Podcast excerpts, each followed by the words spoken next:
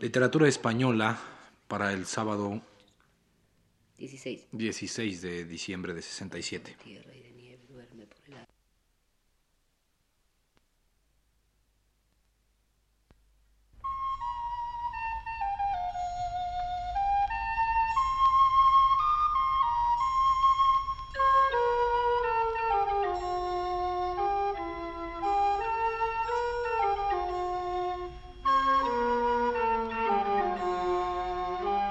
Este es el programa Literatura Española.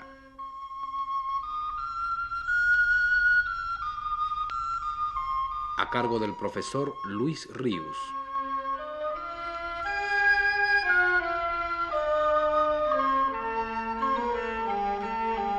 El profesor Luis Ríos nos dice en su último texto, Hace tres o cuatro semanas, y al empezar a hablar de la obra poética de Federico García Lorca, me referí en un par de programas a la supervivencia de la infancia en el espíritu del poeta.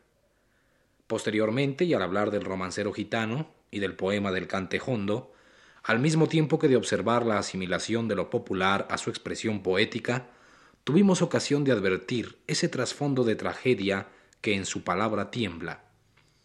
Quizá pudiéramos decir que ambas calidades, la infantil y la trágica, al sentir del propio Lorca, vienen a amasarse juntas en el ámbito de la vida española.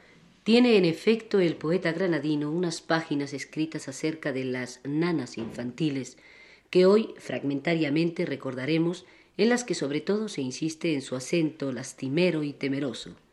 Y dice, Hace unos años, paseando por las inmediaciones de Granada, oí cantar a una mujer del pueblo mientras dormía a su niño.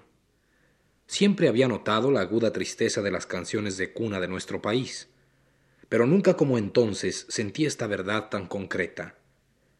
Al acercarme a la cantora para anotar la canción, observé que era una andaluza guapa, alegre, sin el menor tic de melancolía.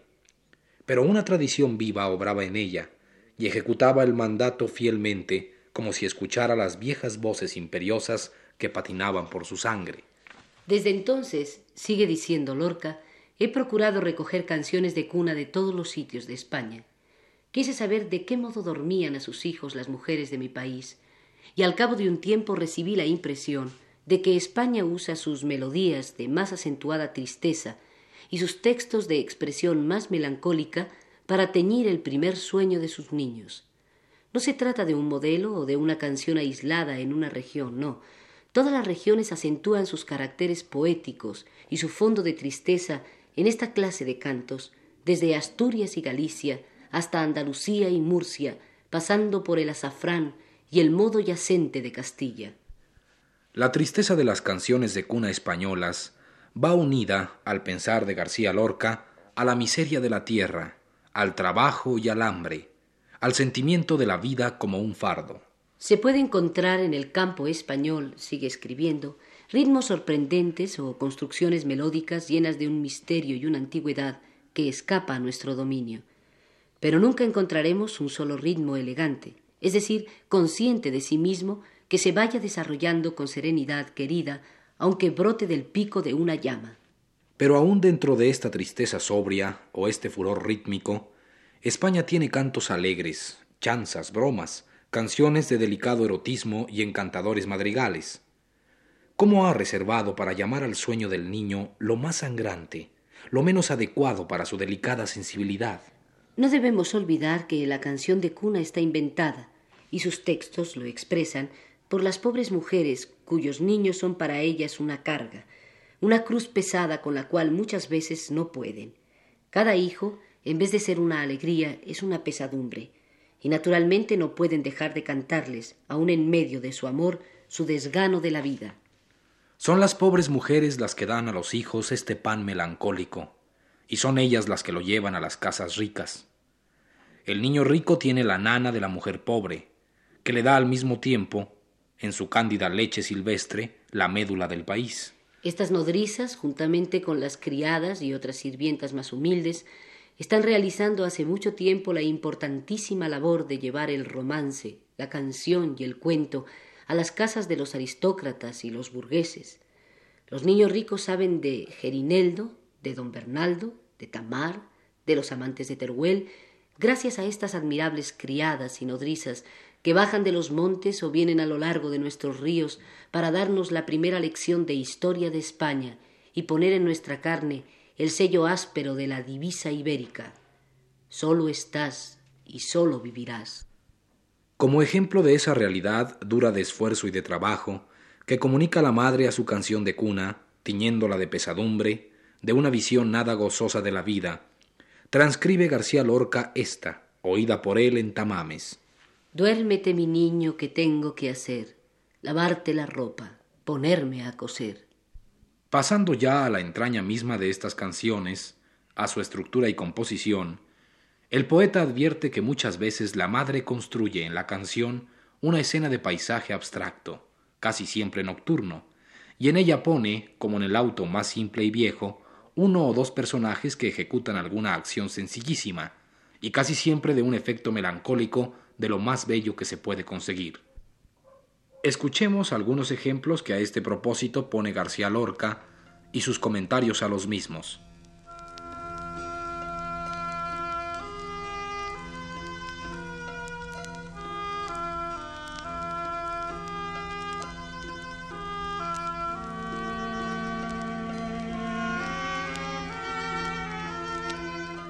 a la nana, nana, nana, a la nanita de aquel que llevó el caballo al agua y lo dejó sin beber. El niño tiene un juego lírico de belleza pura antes de entregarse al sueño. Ese aquel y su caballo se alejan por el camino de ramas oscuras hacia el río, para volver a marcharse por donde empieza el canto una vez y otra vez, siempre de manera silenciosa y renovada. Nunca el niño los verá de frente, Siempre imaginará en la penumbra el traje oscuro de aquel y la grupa brillante del caballo. Ningún personaje de estas canciones da la cara. Es preciso que se alejen y abran un camino hacia sitios donde el agua es más profunda y el pájaro ha renunciado definitivamente a sus alas.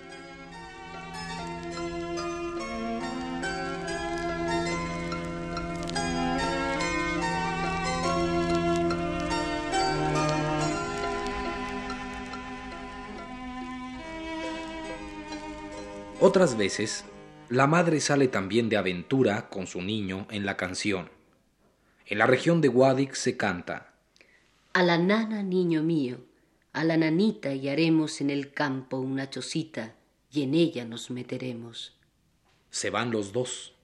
El peligro está cerca, hay que reducirse, achicarse, que las paredes de la chocita nos toquen en la carne. Fuera nos acechan. Hay que vivir en un sitio muy pequeño, si podemos, viviremos dentro de una naranja, tú y yo. Mejor dentro de una uva.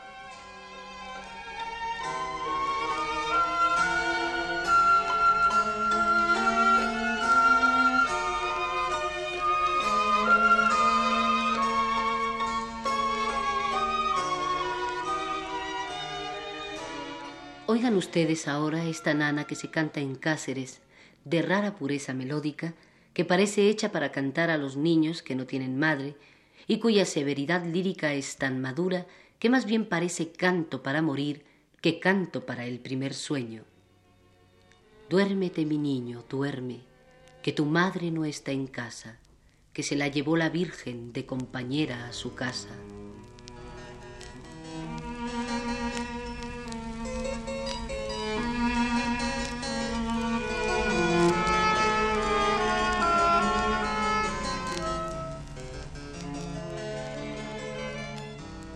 Los últimos ejemplos que transcribe García Lorca en su escrito sobre las nanas infantiles de España son los más amargos y estremecedores.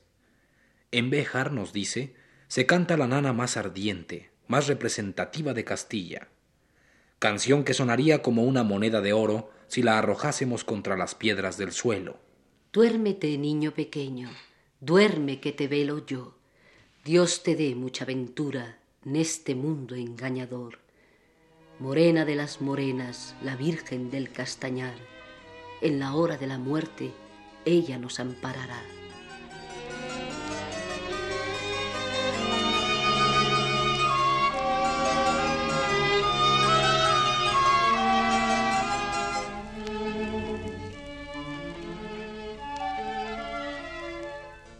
También cita Lorca aquella nana con que duermen a sus hijos las gitanas de Sevilla, y que él incluiría entre las canciones populares y tradicionales que armonizó y que hoy son ya conocidas en todo el mundo.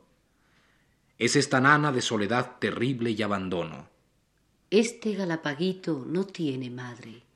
Lo parió una gitana, lo echó a la calle.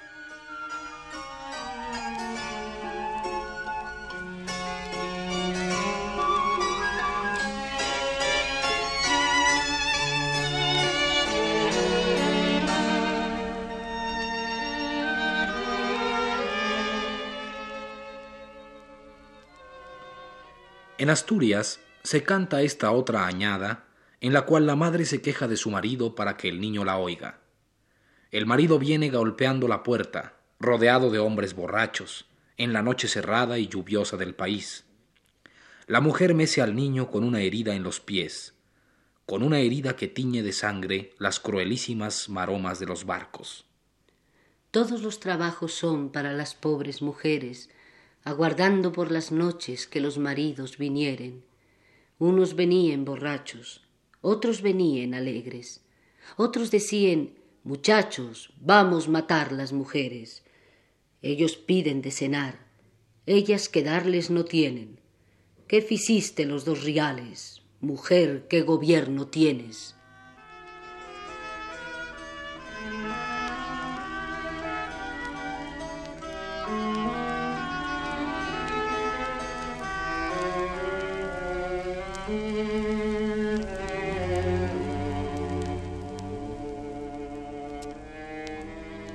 Recordemos ahora, para terminar este programa, una canción de cuna del propio García Lorca, escrita para una niña muerta, en la que quedan recogidos toda la tristeza, la lejanía y el acento doliente que el poeta percibía en el género entero de las nanas de las mujeres de España.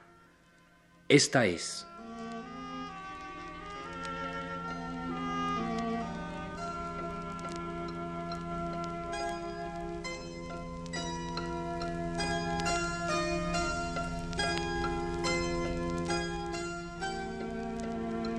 Ya te vemos dormida. Tu barca es de madera por la orilla. Blanca princesa de nunca, duerme por la noche oscura. Cuerpo de tierra y de nieve, duerme por el alba, duerme. Ya te alejas dormida. Tu barca es bruma, sueño por la orilla.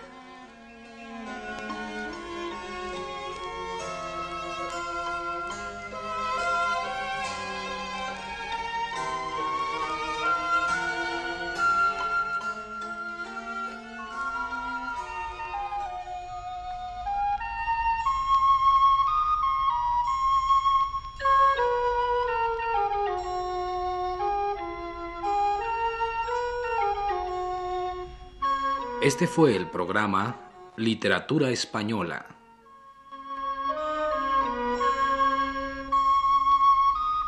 A cargo del profesor Luis Ríos. Realización técnica Ignacio Vil. Voces de Aurora Molina y Rolando de Castro.